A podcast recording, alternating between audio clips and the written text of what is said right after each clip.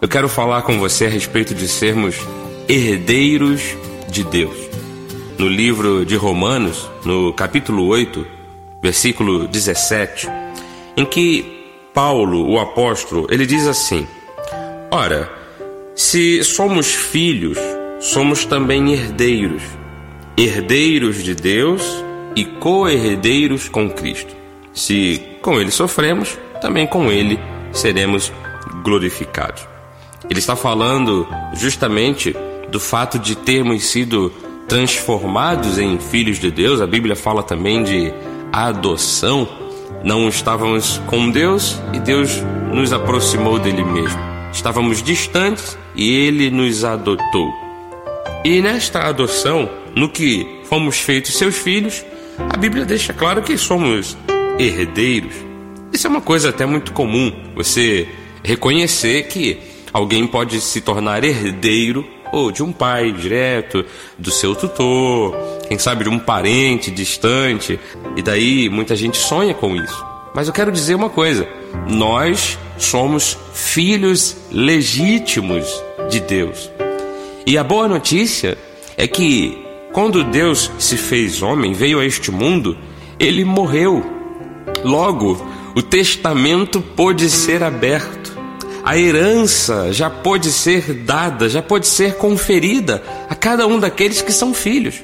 Então pense bem: se somos filhos de Deus e daí os seus herdeiros legítimos, nós temos da parte do Senhor toda a sorte de bênçãos que Ele pode repartir a toda a, toda a humanidade, a sua saúde, a sua cura seu bem-estar, a sua alegria, felicidade, tudo que Deus pode conferir e dar a alguém de bem e de bom, nós somos herdeiros legítimos desta herança de vida. Eu gostaria muito que você pensasse nesses assuntos, porque você vai começar a perceber que você não está solto e largado aos cuidados do mundo. Deus ele cuida de você. Justamente essa herança vem na hora em que a gente está precisando. Quando você está enfermo e doente, as chagas de Cristo te curam. Quando você está para baixo, está triste, o Espírito do Senhor te alegra. Quando você tem as suas dificuldades e as limitações da vida, o Senhor ultrapassa essas limitações por você e com você e te faz vencer todas as coisas.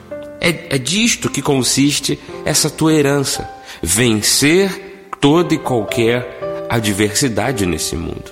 Confie nesta palavra. Eu vou repetir o texto bíblico de Romanos 8, versículo 17. Ora, se somos filhos, e daí eu acredito que a maioria de vocês que estão me ouvindo nesse momento concordam que são filhos de Deus, o texto diz: somos também herdeiros herdeiros de Deus e co-herdeiros com Cristo.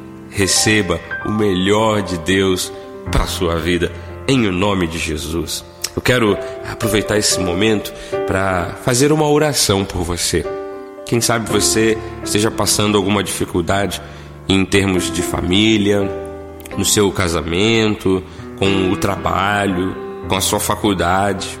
Talvez alguém com os seus sonhos quase sendo frustrados por uma situação ou outra.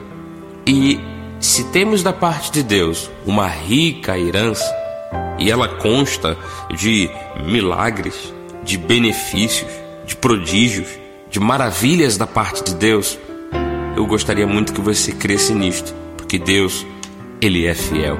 E eu oro por você, amado ouvinte, no nome de Jesus, declarando sobre a tua vida toda sorte de bênçãos na sua família, no seu casamento, no seu trabalho, em tudo que você produz, em tudo que está relacionado à sua vida, que haja da parte do Senhor um milagre de reestruturação, de renovação, de multiplicação, de alegria, de felicidade. E tudo isto para a glória do nome de Jesus. Você que crê em seu nome, você que confia no Senhor, você receba pela fé os milagres da parte de Deus. Eu te abençoo orando por você no nome de Jesus Cristo e digo amém, amém, amém. E eu quero me despedir de você nesse momento dizendo que este foi o programa Semeando a Graça. É uma realização da Igreja Cristo Vive em Campo Grande, aqui na comunicação Bispo Marlos Galvão. Me despeço de você, graça e paz.